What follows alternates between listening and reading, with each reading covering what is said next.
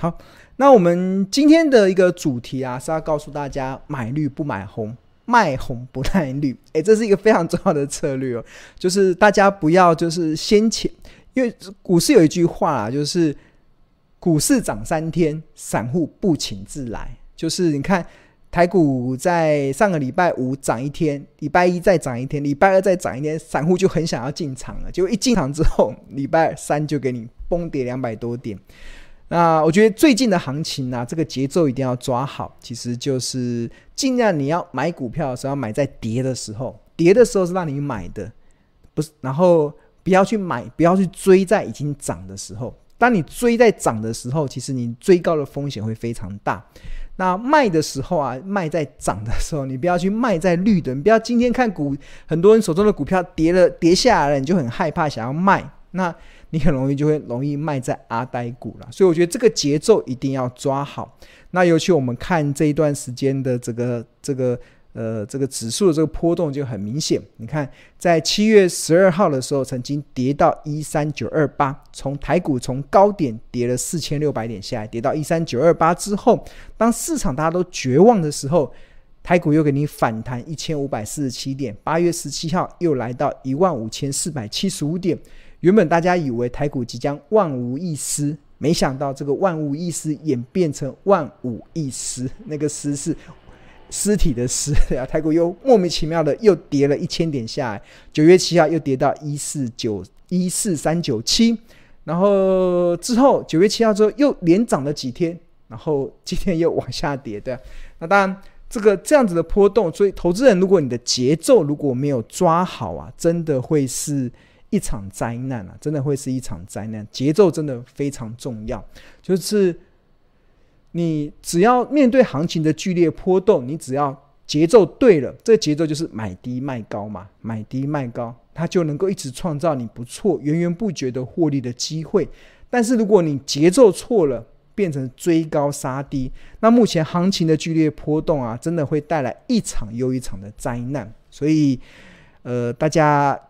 功夫要练好，没有练好的，不要太轻易的参与这个市场，因为这市场充斥着太多看涨说涨、看跌说跌的言论。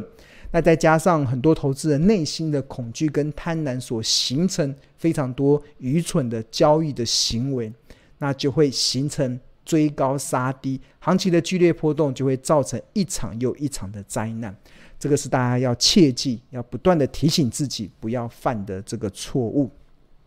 好，那谈到了这个呃行情的这个变化，那庆隆跟大家要如何在这个行情的剧烈波动中，你不会被市场随波逐流？最重要的是你要对企业价值有定见嘛，要对企业价值有定见。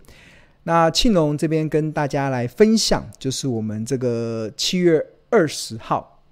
二零二二年七月二十号的《投资家日报》，大家知道，长期以来，其实庆农所主张的这个赢家的策略啊，其实赢家的策略其实就是三个，就是我们《投资家日报》所主张的赢家策略就只有三个，就是好公司、好价格、买低卖高。大家听都大家都会背了嘛。但是好公司的定义是什么？其实好公司的定义就是它要符合未来的趋势、未来的成长嘛。那在这个好。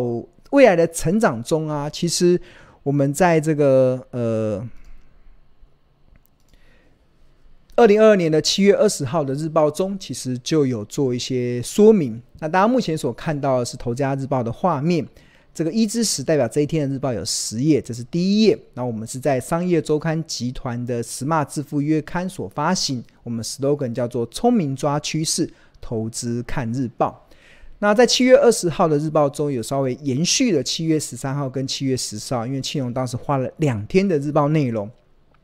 然后来说明从未来两到三年的长期布局来看，半导体设备产业依然是投资人可以值得留意的趋势产业。不过要注意的是，不同的次产业营运的高峰时间点会有先后顺序的关系，而这是一个简单的逻辑。试想，当一家半导体公司决定要投入资本支出进行大扩厂，最早的步骤就是先买土地，然后之后就是新建厂房，之后才买设备，有了设备之后开始生产，最后则是进入到维修保养。所以换言之，半导体设备股的投资时机有分为四大时机，那最主要是集中在前三大时机。一最早会先受惠的是建厂服务跟无尘室的公司，那台股中的代表企业包含了汉唐、汉科、扬基、盛辉、亚翔跟凡轩。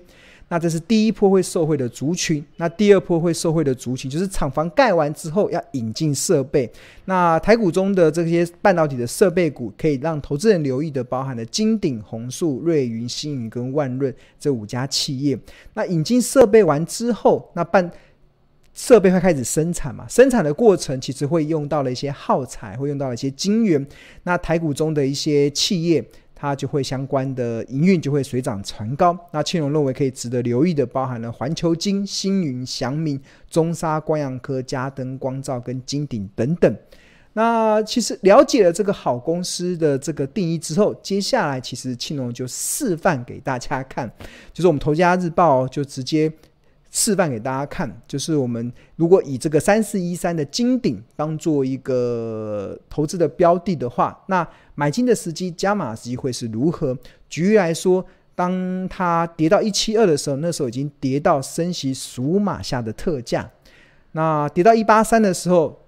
它又跌到了升息十二码的特价；那甚至呃跌到升息十二码时候的便宜价的时候，其实都是。可以加码的时机，那这边就是展现出当初的这个实际的交易对账单，告诉大家，其实呃所有的这个投资都是有所依据的。那不止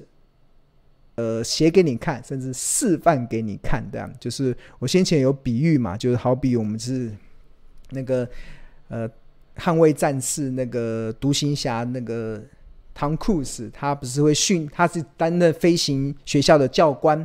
那他教导一些年轻的飞行员去执行一项任务。那很多年轻飞行员觉得这个执行这个任务太困难了，不太容易成功。但是阿汤哥身为教官，他就飞一遍给你看。告诉大家可以成功。那当你可以成功的时候，那年轻的飞行员就会有信心。那当然，这个我们的《头家日报》中其实也会，我们不只会分析，甚至我们会告诉大家这个飞给你看的结果，让大家有信心。对，就是不是嘴巴说说，实际上我会操作一遍给你看。那另外这个，那当然，其实呃，上述的范本啊，其实单纯只是。呃，举例说明啊，投资人可以按照自己的风险的承受度以及对投资标的的了解，选择符合投资逻辑的潜力好股。那庆隆的操作习惯，其实会去选择值得投资的标的的时候，然后考量未来的成长性之后，要耐心的等待。很多时候，报酬是耐心等待出来的。那股价跌到了便宜价，跌到特价的时候，其实就是你可以建立。好股票长期部位一个非常重要的时机点，所以你要有懂得企业的价值的定见的时候，那你对股价的波动你就会了然于胸，真的了然于胸，你才你才不会在股价在跌的时候你会害怕，你反而股价跌的时候。你会觉得你好像看到了机会，而让你有所期待。那反之，当股价在涨的时候，你也不会过度的锦上添花，好像看涨就一直在说涨，因为它可能已经来到了相对的昂贵价格，就可以适时的让你去获利了结。所以大家有没有看到，其实，在刚才所显示的这个内容中啊，其实这个不是只有买，甚至还有卖。这个两百六十元这个卖出的这个价格，其实也都是。创造这个所谓买低卖高的这个时机点啊，当然这些价格怎么来的？其实我们在七月二十号的日报中，其实有在进一步的帮大家回归回顾了。那对于金鼎的合理企业价值，基本上还是维持六月三十号日报的观点。那当时有分析，其实我们认为二零二二年的金鼎 EPS 应该可以来到十八点九一元。那有了这个十八点九亿元的预估值之后，那就可以透过市场愿意给予的本益比的倍数，推算出合理的企业价值的目标。那这个呃倍数怎么去判断？那这个 Greenfor 可以去做参考。那基本上最高本益比落在十八点六，最低落在十二点二。那所以可以划分出不同的特价、便宜、合理、昂贵跟疯狂的本益比的区间。那此外，联总会它由于它今年可能会升息十二码，甚至有可能会升息十五码，升息十五码，所以就会对企业价值产生下修的影响。那换言之，如果以联总会升息十五码的一个假设基础之下，那金鼎这家公司的特价会落在一七二，便宜价会落在一九零，合理价会落在二零八。然后昂贵价会落在二四五，疯狂价会落在二六三。所以，当我们看到，当股价如果来到越接近这个疯狂价，那是不是就是越该怎么样？越该去做卖出调节的部分？那如果越接近特价，那你看一七二一八三，那就已经就进入到这个企业价值里面的一个呃便宜价甚至特价的区间。那这个计算的方式其实都是非常公开的，所有的财报分析都可以计算出合理的企业价值。那投资人有了这个定见之后，那自然而然对于投资就会更有所依据，而不至于像盲剑客一样。我觉得很多投资人其实在投资股票有点像盲剑客，有点像盲剑客，就进入到市场根本不知道前面的方向是什么。那那我们的功课，不管是《投家日报》。的功课，我觉得《投资家日报》最大的用处就是帮大家把那个蒙着你眼睛的那块黑布给拿掉，你就会看到远方的路，知道哎，原来这是一家好公司，知道它的合理的企业价值落在什么地方。那当然。股市会跑来跑去，股市会跳来跳去，那永远会有突如其来的利空去打击多头的信心。但你有这些利空，你也无所畏惧，因为你对每一家公司，对你所了解的公司，你都有定见的时候，你在投资起来就会更加的一个得心应手了。好，那现在如果你对于订购这个